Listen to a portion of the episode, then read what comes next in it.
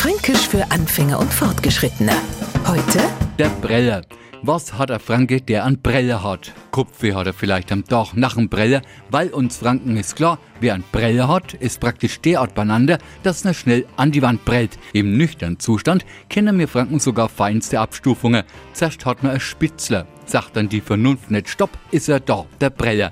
Mancher mahnt nur mehr zu vertrauen, dann hat er an Mordströmer Breller.